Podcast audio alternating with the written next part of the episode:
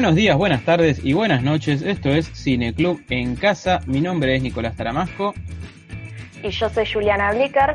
Y les damos la bienvenida a este octavo episodio de nuestro podcast dedicado al cine que amamos. Les contamos que este capítulo es bastante especial porque se trata del último de nuestra primera temporada, aunque seguramente sigamos subiendo contenido, algún que otro especial antes de dar comienzo a la segunda tanda de capítulos. En esta oportunidad eh, vamos a estar hablando acerca de un film independiente dirigido por un ícono eh, del cine norteamericano que en su época generó mucha controversia y que eh, para nosotros sigue siendo un material imprescindible para comprender un tema tan actual y tan complejo como es el conflicto racial en Estados Unidos.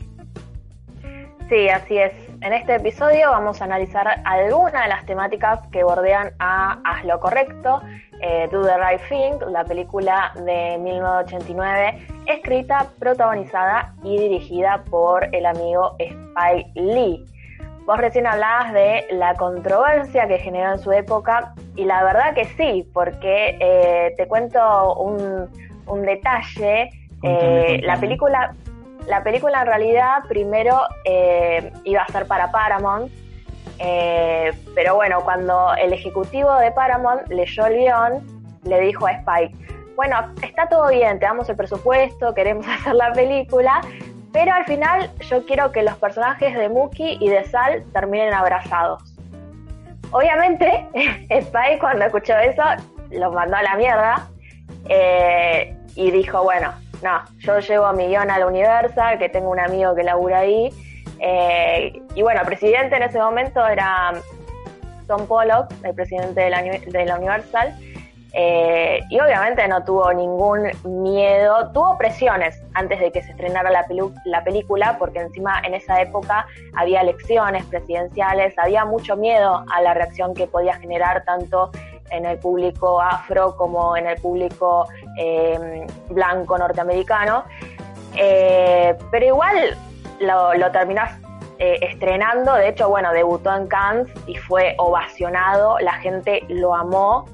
Imagínate que antes igual habían estrenado la película de Scorsese de mm, La Última Tentación de Cristo, la Universal y Tom Pollock eh, había recibido amenazas de muerte, eh, miles de amenazas de todo tipo, porque también otra película muy controvertida esa. Em, pero bueno, no, no, lo que cuenta Spike Lee es eso, que eh, la Universal no tenía, nunca tuvo ningún problema y la verdad no, no terminó generando revuelo, el revuelo que se esperaba. Sí, la gente la amó, se convirtió en, en todo un ícono esa película, eh, pero por suerte, bueno, eh, no, no, sucedieron estos disturbios eh, que, que, sí suceden en la película, ¿no? pero bueno, vamos a hablar un poquito de esta película que para mí representa una de las mejores obras de este activista por los derechos de los afroamericanos, que justamente la semana pasada volvió a estar en escena con el debut de su nueva película, estoy hablando de Cinco Sangres, película de la que conversaremos el viernes en nuestro spin-off de estrenos en casa, ¿no? Correcto, sí, película de eh, Netflix. Sí, película que en realidad no iba a ser de Netflix, pero por lo que pasó de la pandemia, Spike Lee decidió eh, estrenarla vía Netflix. Em, pero bueno, repasando un poquito de qué se trata, haz lo correcto. El film nos presenta a Mookie, interpretado por eh, Spike Lee, un joven de 25 años que reparte pizzas en un típico barrio de clase media baja de Brooklyn, poblado mayoritariamente por ciudadanos afrodescendientes. A través de sus casi dos horas de duración, Haz lo correcto plasma la cultura suburbana a través de una galería de personajes eh, muy particulares y las tensiones raciales que se viven entre los italianos, coreanos, negros y latinos de la cuadra en donde transcurre la acción. Una película que además cuenta con grandes actores secundarios como Danny Aiello eh, y Samuel Jackson y otros que en aquel momento eh, eran desconocidos, pero que en los años se convirtieron en importantes figuras, como es el caso de John Turturro, eh, Giancarlo Espósito y Rosy Pérez. Exacto, y como ya es costumbre, les avisamos que este eh, no es un programa libre de spoilers, por lo tanto, les recomendamos que eh, le pongan pausa al podcast, vayan a ver esta película imprescindible y una vez que la terminaron de ver, ahí sí, vuelven, le dan play y eh, continúan escuchando nuestro programa.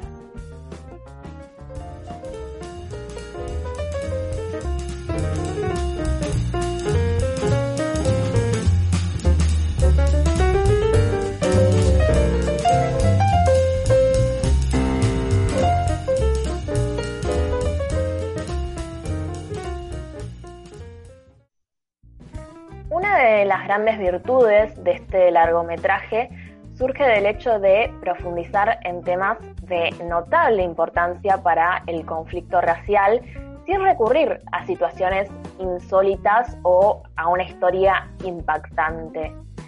En Haz lo Correcto, Spiley se dedica a retratar el día más caluroso del año en un vecindario de afroamericanos con una autenticidad y una cotidianidad que rompe la barrera de lo puramente ficcional, ¿no? Siguiendo de cerca a los diversos personajes que constituyen este microcosmos, el director logra evocar algo mucho más grande y estructural. Estamos hablando de una comunidad y una cultura suburbana destinada a ocupar los barrios periféricos de Brooklyn, en Nueva York, estado que en aquella época representaba el epicentro de los disturbios raciales. Un apartheid eh, moderno para aquellos tataranietos de esclavos a los que el sistema se ha encargado de marginar y que representan el grueso de la población con peores accesos a la vivienda propia, la educación, el empleo y la salud, y que llevan a cabo los trabajos más insalubles, tercerizados y mal pagos. Una cuestión que, por supuesto, no se reduce solamente a la clase social, sino a la brecha racial que existe en el mercado laboral.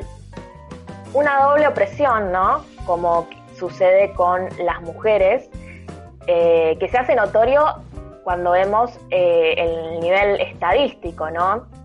Solo como dato, desde 1960, por cada dólar que cobra un trabajador blanco, los afroamericanos reciben 62 centavos. Una grieta que seguramente se haya encrudecido bajo la era Trump y que alcanza también a otras minorías del país del norte, como es el caso de los hispanos inmigrantes.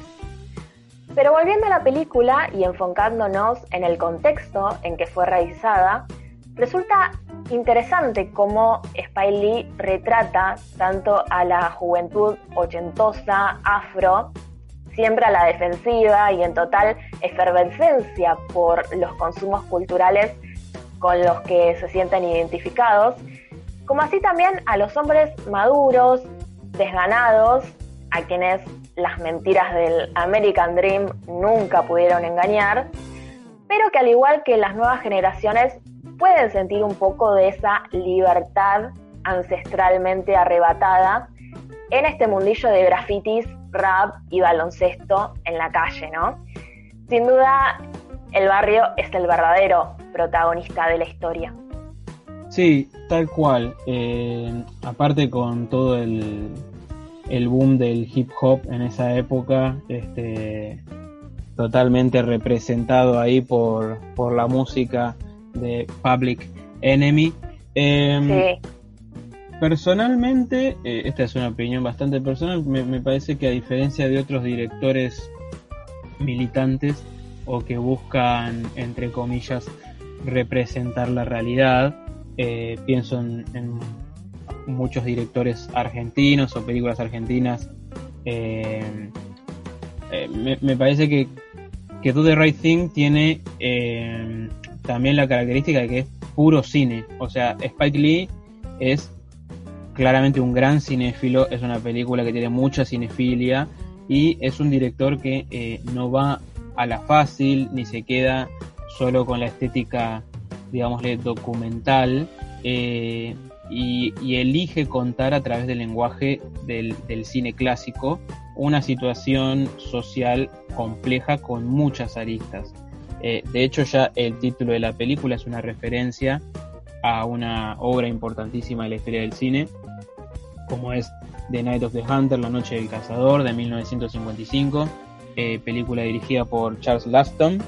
Eh, y este, el nombre de la película, Haz lo correcto, viene justamente de de una escena muy famosa de esta película, que es eh, bueno, el famoso monólogo que hace eh, Robert Mitchum, que eh, en esta película La Noche del Cazador interpreta a un criminal y falso predicador que lleva tatuada en la mano derecha la palabra love, amor, y en la izquierda la palabra hate, odio.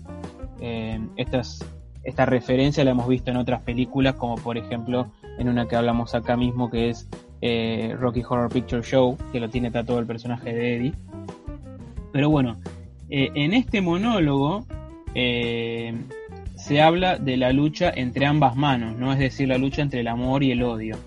De cómo, bueno, a veces va ganando la mano izquierda del odio y cómo después la mano derecha del amor da vuelta la, la pelea. Y este mismo monólogo es representado en la película Spike Lee, por el personaje de, Radio Rahim. Eh, en vez de tener las manos tatuadas, las tiene, eh, tiene las palabras en sus anillos o nudilleras, no sé cómo se llama eso que utilizan eh, la gente afroamericana, que se usaba mucho los raperos en, los años 80.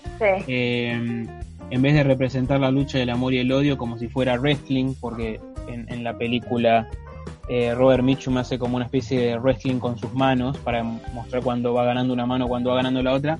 Eh, en la película Spike Lee se hace como si fuera una pelea de boxeo. Me encanta realmente cómo está filmada esa escena, es un, plano fijo. Eh, y el resultado termina siendo toda una declaración de principios racial, ¿no? Es la, la declaración de principios de la película. En ambos casos se está hablando de las elecciones que hacemos todos los días eh, en la vida y sobre cómo a veces nos dejamos llevar por el odio.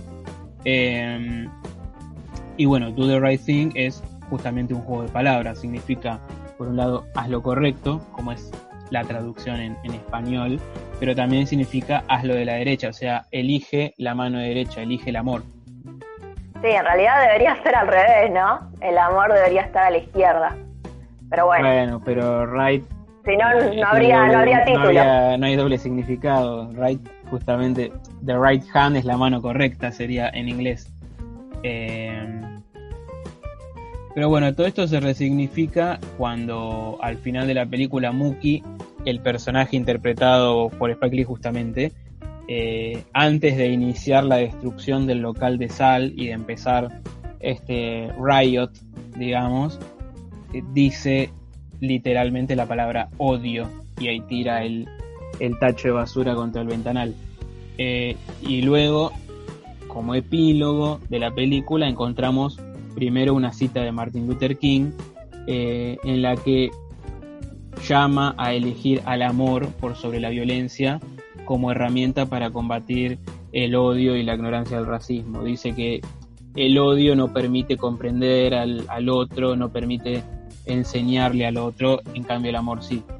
Eh, claro que esto tampoco significa poner la otra mejilla y, dejarse abusar, eh, porque a continuación sigue una cita, esta vez de Malcolm X, que dice, no es violencia defenderse de la agresión. Me parece que está muy bien eh, representado en estos dos referentes revolucionarios afroamericanos esta tensión que todo el, todos los días tenemos respecto de, o que por la gente negra tiene entre, bueno, elegir el odio o el amor, ¿no? Como no es tan fácil a veces esa elección.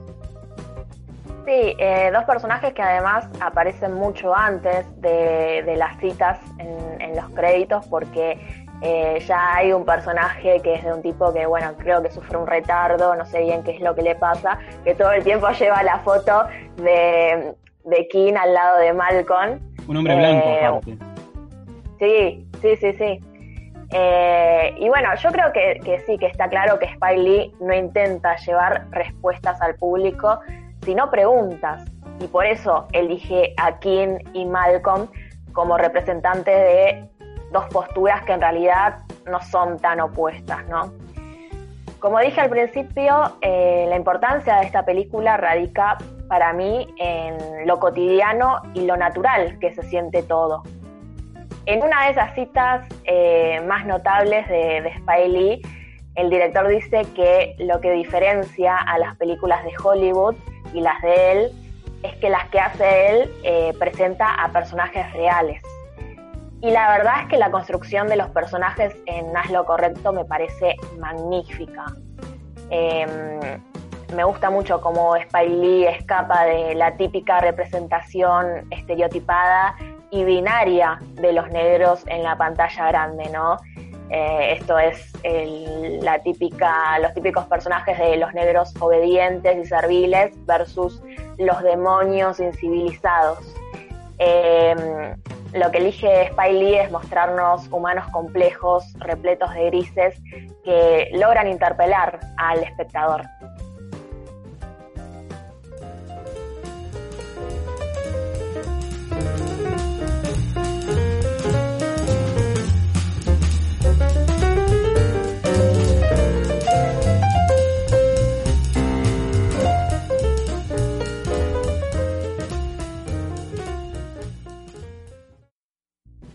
El barrio en el que transcurre la película está atravesado por diferentes tensiones raciales y culturales, eh, más allá del binomio blanco y negro. Mayoritariamente se trata de un barrio negro, pero también vemos a otras culturas. Eh, como vos decías, ¿no? Al principio, por ejemplo, encontramos a, Sal y a sus hijos, eh, que son los tres italoamericanos. Sal es el dueño de una pizzería que está en el barrio desde hace 25 años y eh, él dice en un momento que ha visto a los niños convertirse en adultos y a los adultos volverse más viejos y que está orgulloso de que la gente del barrio eh, elija su pizza. Pero bueno, lamentablemente su hijo mayor, Pino, eh, que es interpretado por John Turturro, es abiertamente racista. dice cosas realmente despreciables que por momentos no, no entendés si, si, es realmente fruto de un odio real o, de la ignorancia, ¿no? Él, dice que sus amigos del barrio se burlan de él por trabajar en un barrio negro.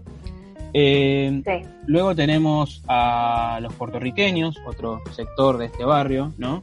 Eh, algunos de ellos son representados como una bandita de chicos eh, que están sentados en una escalera tomando cerveza y escuchando salsa y que aparentemente quieren ser músicos o tienen una banda porque están escribiendo la letra de una canción. Estos chicos puertorriqueños, de hecho, tienen un momento de tensión eh, bastante importante con el personaje que mencionamos antes de Radio Rahim, eh, personaje que se llama así porque va a todos lados con una de esas eh, radios enormes de los 80, los beatbox, escuchando todo el tiempo hip hop. Eh, Rahim es un personaje que, está todo el tiempo molestando a los demás con su música, la verdad que, es, insoportable. Incluso eh, otros que son afroamericanos se burlan de él, lo consideran como un loco, un raro.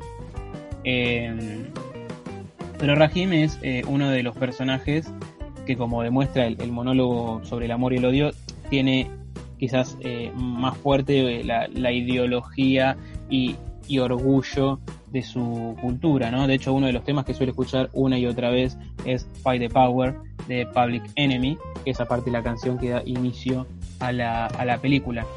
Eh, parece ser un raro al que le gusta molestar con su música, pero quizás se trate de un joven negro que a lo mejor busca hacer que su voz sea escuchada y no sabe cómo hacerlo, así que lo hace a través de la voz de otros músicos a todo volumen. Eh, y eso parece ser como una constante en la película, ¿no? Personajes que tienen sus propias ideas, que están orgullosos de su cultura, que tienen algo que decir, pero que eh, no, no saben este, cómo, cómo expresarlo, porque, bueno, no tienen una, una guía, no tienen alguien que los guíe políticamente eh, en, el, en el accionar, digamos, eh, revolucionario o militante o ideológico, como lo quiera llamar. Eh, luego de, este enfrentamiento musical que hay entre Radio Rahim y los puertorriqueños, que es un poco una, una, síntesis del enfrentamiento cultural entre ambos, porque Radio Rahim los invade con su hip hop y los puertorriqueños están escuchando salsa, ¿no? Esta idea ¿no? de las, las dos eh, músicas representativas de ambas culturas. Eh, conocemos al personaje de Tina, que es la novia de Muki y que también es puertorriqueña. Ellos tienen un bebé, al que Muki, la verdad es que Muki como padre deja bastante que desear porque eh, va a verla a Tina una vez cada tanto por lo tanto al nene lo va a ver una vez cada tanto, Muki no tiene un mango, este, así que mm, al nene prácticamente lo, cría la abuela, de hecho cuando Muki va a ver a Tina, eh, ni siquiera es que va derecho a ver al nene, va a, tener sexo con la mina y recién en un momento que va a la heladera se acuerda de que tiene un bebé. Este, y encima de todo, eh, la, abuela del bebé, que obviamente es puertorriqueña, ¿no? Que le, habla en español y todo, y, y, Muki se queja porque le habla en español y lo está criando como un puertorriqueño. Le dice, no, mi hijo tiene que ser criado como un negro, a pesar de que el tipo eh, no le da ni cinco de pelota al, nenito. Em, y finalmente tenemos a los grupos más minoritarios, digamos, de este barrio, que son, bueno, por un lado los coreanos, que son poco como los de acá, ¿no? Son dueños de un pequeño mercadito, que tienen la verdulería, supermercado, todo eso, eh, y que los enfrente de este mercadito hay eh, tres negros que son, son medio viejos y son re borrachos y vagos y se tiran ahí a tomar birra todo el día. Y hay uno de ellos que se queja de los coreanos porque los coreanos hace un año llegaron al país y ya tienen un negocio y se queja de ellos y dice, no, eso es porque uno, uno de ellos dice, no, el, no ese mismo personaje, sino otro dice, ah, debe ser porque nosotros somos negros. Y otro personaje le dice, no, deja de decir que es porque somos negros. La verdad que somos tres borrachos que nos tiramos acá a tomar birra. y los coreanos estos vinieron, laburaron y consiguieron un negocio. No, no digas que es porque somos negros. Este, y después sí tenemos a los blancos más sajones, que son los representados por eh, estos eh, dos policías, este, que bueno, así como los coreanos son maltratados por los negros por no hablar inglés o por venir de otro país, los policías son por supuesto odiados por el hecho de, ser policías. Y eh, me gustaría agregar también eh, una mención especial a la, escena, que me parece que es excelente como está hecha, en la cual cada uno de una raza distinta habla a cámara eh, diciendo todos los estereotipos de la otra raza. Eso me parece que es eh, interesante mostrar cómo bueno el racismo no es solamente blancos contra negros, sino que es algo que está muy arraigado a, la cultura de, Estados Unidos. Sí, sí, sí, tal cual. Eh, te agrego además que vos dijiste que de los blancos, bueno, estaban representados por los dos policías. También hay un personaje blanco, eh, otro personaje de un, un, chico, un jovencito, que supuestamente es, es el eh, propietario de uno de los edificios de ahí y que es el que mm, al amigo de Muki le, ensucia las zapatillas, las eh, Air Jordan, ¿no? Eran esas zapatillas de muy famosas de esa época. Eh, sí, la verdad, una escena bastante buena, la verdad, eh, porque uno piensa que va a terminar todo mal, pero bueno, al final las cosas no, no terminan por salirse de, de, los cabales. Sí, que no lo mencionamos a ese personaje, no sé si vos lo ibas a mencionar después. Eh, no recuerdo ahora el nombre, pero también ese es un personaje, eh, no, no el blanco, sino el amigo de Muki, que sí, es el eh, Claro, que, es el que está todo el tiempo este, rompiendo las bolas con como si fuese, se quiera hacer como el revolucionario, con boludeces, tipo Sí, sí, sí. Sí, justamente esto te iba a decir que, eh, bueno, como vos dijiste, resulta interesante esto de, los referentes culturales y la necesidad de hacer valer su voz. Eh, y justamente el conflicto de la película surge cuando este personaje, el chico que interpreta a Giancarlo Espósito, le exige a Sal que cuelgue en la pared de la pizzería también cuadros de algunos de los tantos íconos afroamericanos. Algo que puede parecer una nimiedad, ¿no? Pero teniendo en cuenta que Sal vive gracias a los clientes negros porque en un barrio italiano, con la competencia que hay, obviamente se terminaría fundiendo. No parece un pedido muy desubicado, ¿no?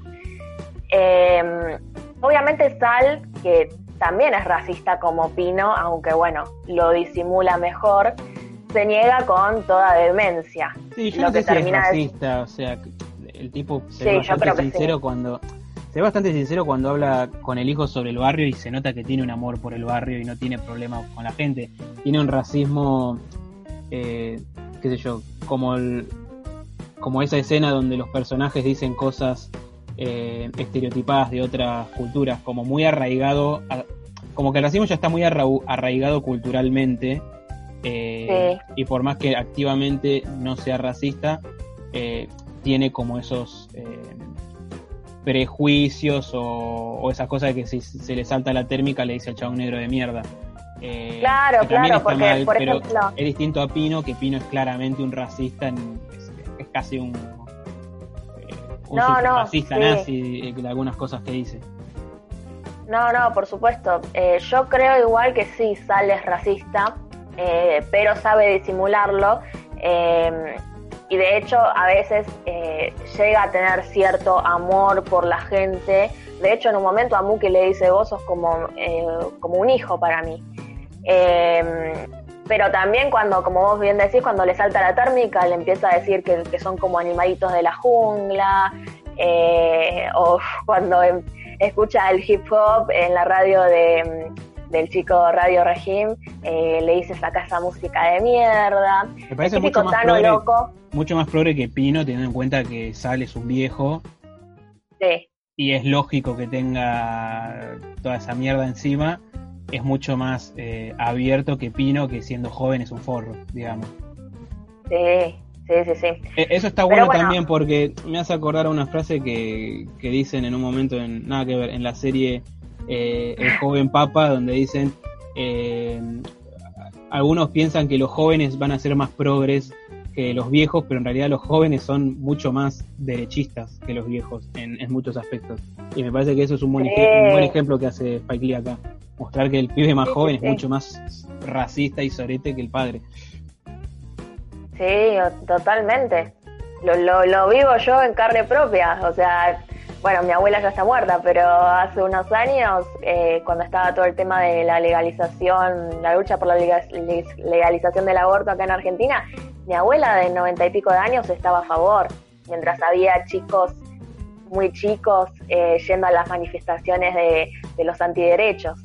Sigue habiendo. Que, eh, pero bueno, como estaba diciendo antes, el tema del pedido este de, poner a, iconos afroamericanos en, la pared de la pizzería, eh, Sal eh, se niega totalmente, algo que termina llevando al dramático final.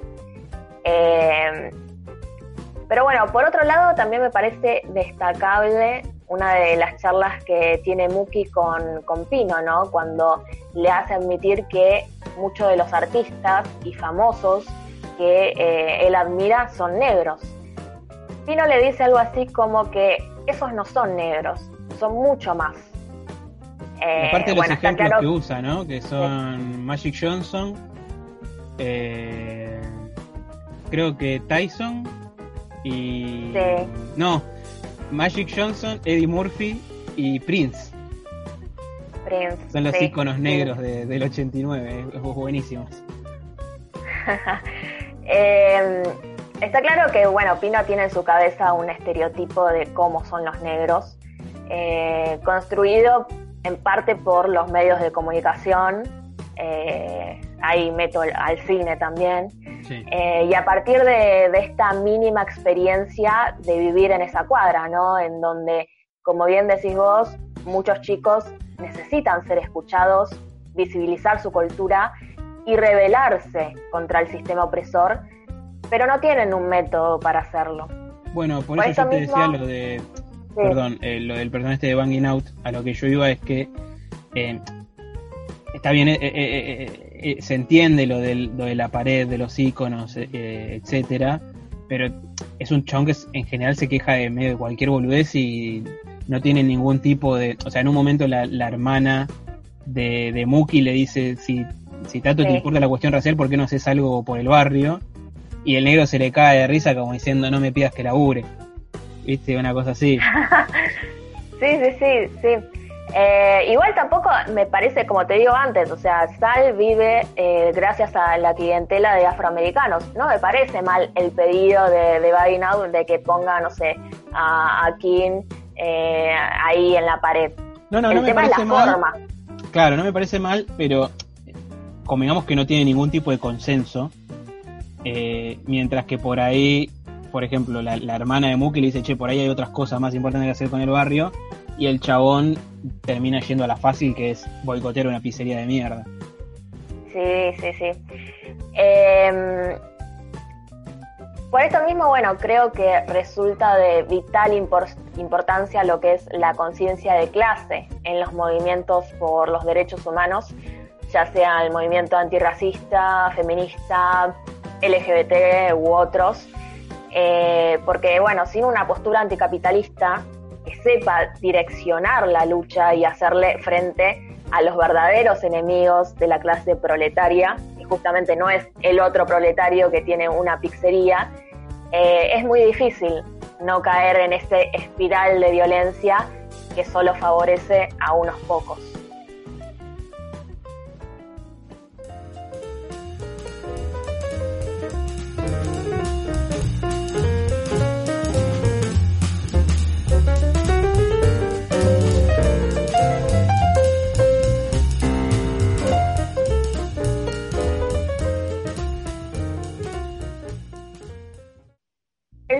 Menos de Haz lo correcto se quiebra hacia el final de la película cuando las tensiones entre los dos amigos afroamericanos de Mookie y Sal, el dueño de la clásica pizzería del barrio, alcanzan su punto álgido. Es en este momento cuando la brutalidad policial se hace presente para retratar la discriminación estructural que sufre la comunidad negra y que les ha arrebatado no solo sus derechos básicos, sino sus propias vidas.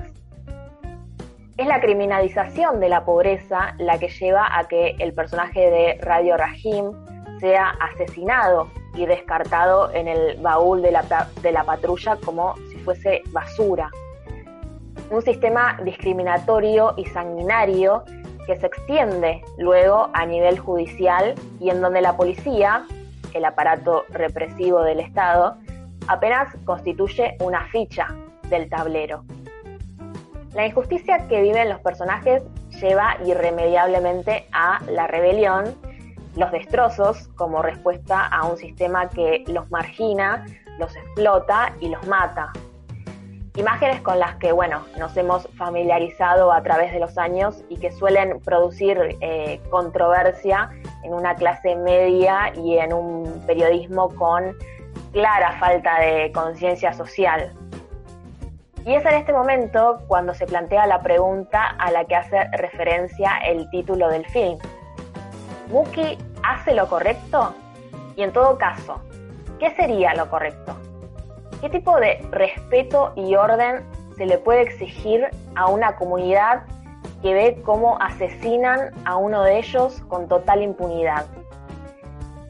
Personalmente creo que es ese nivel de injusticia y desesperanza lo que termina conduciendo a una guerra de pobres contra pobres, eh, minoría contra minoría, y que no da lugar al espacio para la reflexión y para la lucha contra el poder, como bien expresa la canción de eh, Public Enemy, que bien impregna la película.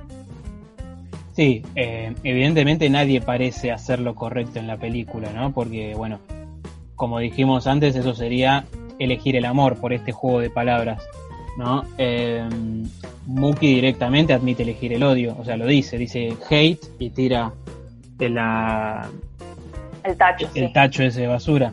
Eh, sí, sería difícil hablar de qué es eh, hacer lo correcto. Eh, justamente porque Spike Lee no elige el camino fácil, me parece que eso es lo interesante de la película, no se queda en el binomio correcto-incorrecto, sino que entiende que eh, debido a ciertas cuestiones sociales es una lucha constante entre el amor y el odio, entre, bueno, querer responder con amor y con comprensión y todo y querer romper todo. Por ahí me parece como que el que hace lo correcto de alguna manera eh, sería el, alcalde, este personaje que viene a representar un poco la figura teatral de el loco, ¿no? El full, que es un creo que es un vagabundo que se la pasa tomando tomando cerveza en la vereda y que tiene una mirada del mundo eh, bastante romántica, ¿no? Como que es un tipo que en realidad las pasó todas y sufrió cosas terribles y está bastante como curado de espantos, no es un, no es un idealista, pero por otro lado es un tipo que, qué sé yo, salva al nene, ¿no? De que lo pise un auto y cuando está por cuando están por romper todo a los coreanos al final de la película, eh, el alcalde es el que se interpone y dice, no, bueno, basta, eh, hasta acá, hasta acá llegamos, no, sigamos eh, con este... sí, este me mata, a mí me mata esa escena de, los coreanos diciéndole a, los afros, no, yo soy negro también, pero para que no le terminen saqueando y rompiendo todo, una imagen que a mí me hace acordar mucho al 2001, ¿no? ¿Te acordás de los saqueos del 2001? Bueno, yo me acuerdo de ser muy chiquita, tenía 8 o 9 años, y la imagen que se me quedó grabada era de, de un chino llorando porque le habían saqueado el, em, el comercio, el, un comercio chiquitito que tenía. Y, yo pensaba, uy, no, o sea, es lo que te es el, típico guerra de pobres contra, contra pobres, porque si me decís que, bueno, vas a saquear, no sé, un norte que le explico al público centennial que, que el norte era el, como el, era un supermercado, sí, una serie de supermercados. Sí, que existía en esa época, bueno, después se terminaron cayendo, era como un Carrefour de la época. eh, si me decís, esos gigantes, que es casi claro, si me decís que vas a saquear una multinacional, eh, no sé si te aplaudo, pero, pero me parece, me parece bastante justo, ¿no? Me parece justicia social en todo caso pero mm, lo de ir a, afanarle, a saquearle a, un tipo que tiene un comercio de 4x4 me parece algo terrible. Sí, aparte cuando el coreano dice yo soy negro, lo que está diciendo es... Eh, yo soy igual que vos. Yo soy un tipo que viene acá y me tratan como basura por, por ser de otro país. Eh, sí. Soy más cercano a vos que, a un blanco toda la vida. Vos, sos vos estás más cercano a mí que a un blanco. Este, ah. sí, tal cual.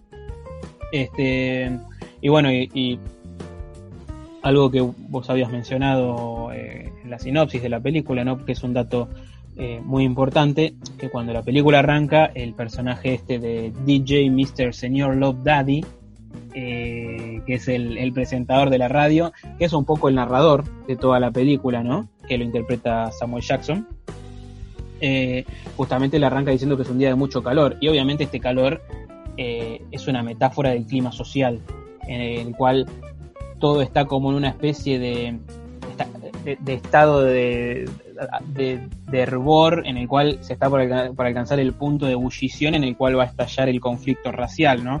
Eh, creo que eso es lo que está diciendo Spike Lee, como es muy difícil elegir eh, entre hacer lo correcto o lo incorrecto. Nadie hace lo correcto en esta película, pero lo que hacen es lo lógico y lo inevitable viviendo en un estado así, que es justamente esta guerra de pobres contra pobres. O sea, eh, lo ideal es elegir el amor, pero en un momento donde explota todo, eh, lo lógico es que la gente se caliente y rompa todo.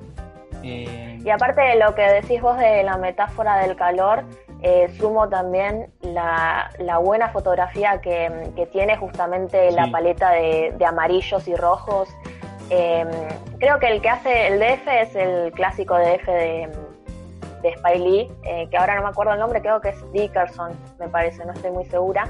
Puede ser. Em, pero sí, se nota, se nota, uno lo ve en invierno y transpira cuando ve esa película. Sí, sí, sí, sí, sí, tal cual. No, visualmente es excelente, tanto el, la fotografía como el arte, ¿no? La paleta de colores y todo eso. Em, pero bueno, justamente eh, volviendo al tema de, este, de este calor y de este estado de ebullición, eh, también por eso eh, el binomio entre Martin Luther King y Malcolm X, ¿no? que, también mencionábamos antes. El, el, primero está recordado por ser este tipo que abogaba más por la lucha pacífica y el amor y el poner la otra mejilla. Eh, y el segundo, eh, llamando a, devolver los golpes. creo que decía algo casi así literal, como si un blanco te golpea, no pongas la otra mejilla, devolverle la piña. Ambos empezaron siendo amigos, terminaron enfrentados. y Spike Lee me parece que lo que está intentando hacer es una especie de llamado a encontrar ese equilibrio entre ambas posturas.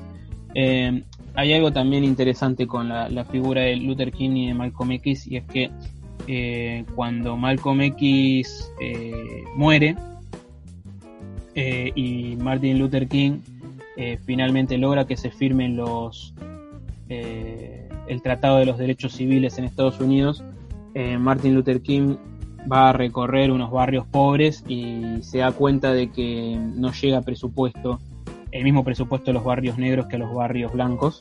Entonces va al Senado o a la Casa Blanca, no me acuerdo, a pedir más presupuesto y básicamente lo mandan a su casa, ¿no? O sea, como bueno, mira, ya te firmamos, los, ya dijimos que los negros son iguales a los blancos, no nos pidas que, le bajemos plata a los, a los barrios negros.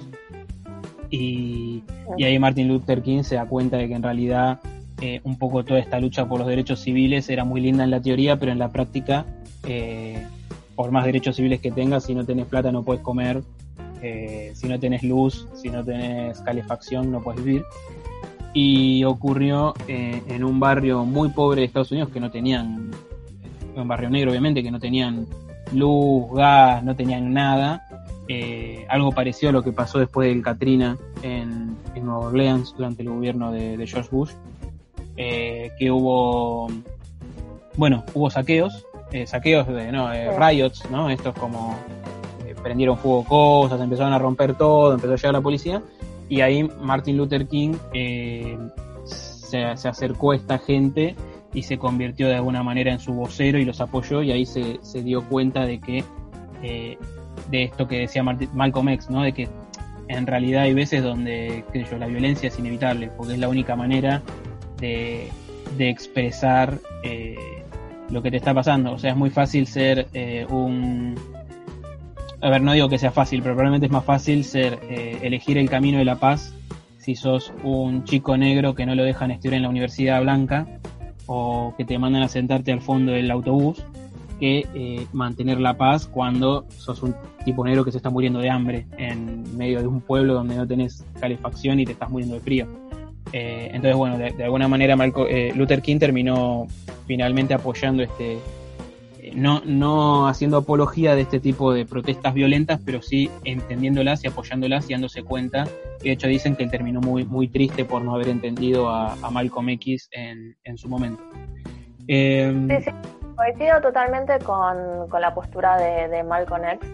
Em, y aparte me, lleva a reflexionar sobre lo que decís vos, que obviamente es muy fácil ser pacifista eh, si estás en una posición, eh, qué sé yo, de clase media más o menos que, la va peleando. Em, pero también, bueno, eh, creo que la violencia es una respuesta a la ya violencia que, que sufrís vos como minoría todos los días y como clase social proletaria. Eh, me parece que obviamente es una violencia más simbólica, la violencia del Estado no te viene, bueno, a veces no tanto, no, no es tan simbólica si, si metemos a la policía en el medio, ya es totalmente directa y física, pero la violencia simbólica que se vive todos los días es, es tremendo. Y aparte que ninguna revolución es pacífica, no existe la revolución pacífica. Sí, eh, responder con violencia cuando es inevitable y elegir el amor cuando es posible. Creo que sería un poco la moraleja de la película. De todas maneras, como dijimos, es una película compleja. Da para pensarla y analizarla mucho. Nosotros acá hicimos un pequeño análisis más bien cinéfilo de los temas, de lo, de lo que nos entra en este pequeño espacio que tenemos en el podcast, pero bueno, da para laburarla mucho me parece que eso es lo interesante. Te deja un poco incómodo cuando termina la película. Moralmente no sabes dónde estás parado o dónde te querés parar. Eh, y bueno, además eh, que nosotros como argentinos blancos de clase media, la verdad es que tenemos una distancia cultural con el fenómeno racial de Estados Unidos que tenemos que entender que es difícil, casi diría imposible de superar.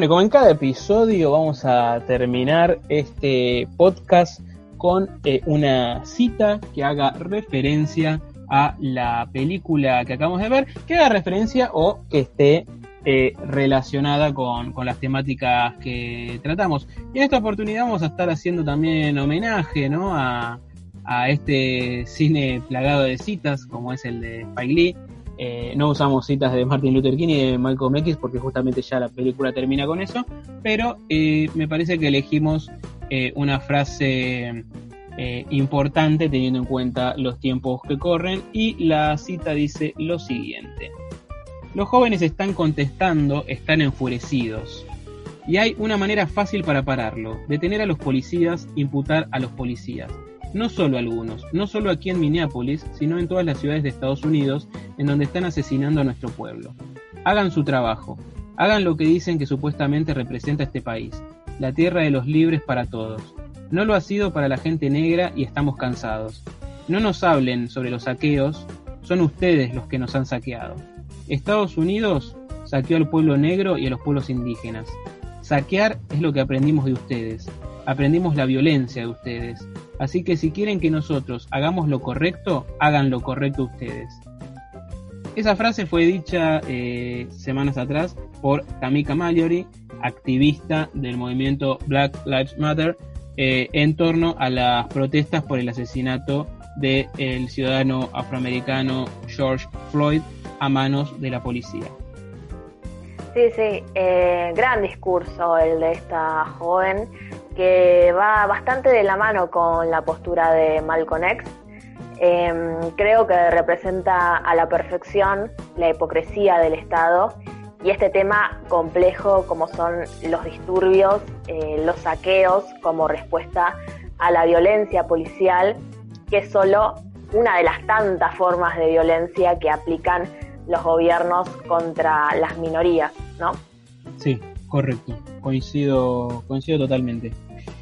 Y bueno, de esta manera llegamos al final de nuestro programa del día de hoy, que es el último programa de esta temporada. Les recordamos que el día viernes vamos a tener un episodio de estrenos en casa y seguramente después seguirá saliendo algún tipo de contenido. Mi nombre es Nicolás Aramasco. Y yo soy Juliana Blicker. Y nos volveremos a ver en una próxima función de Cine Club en casa.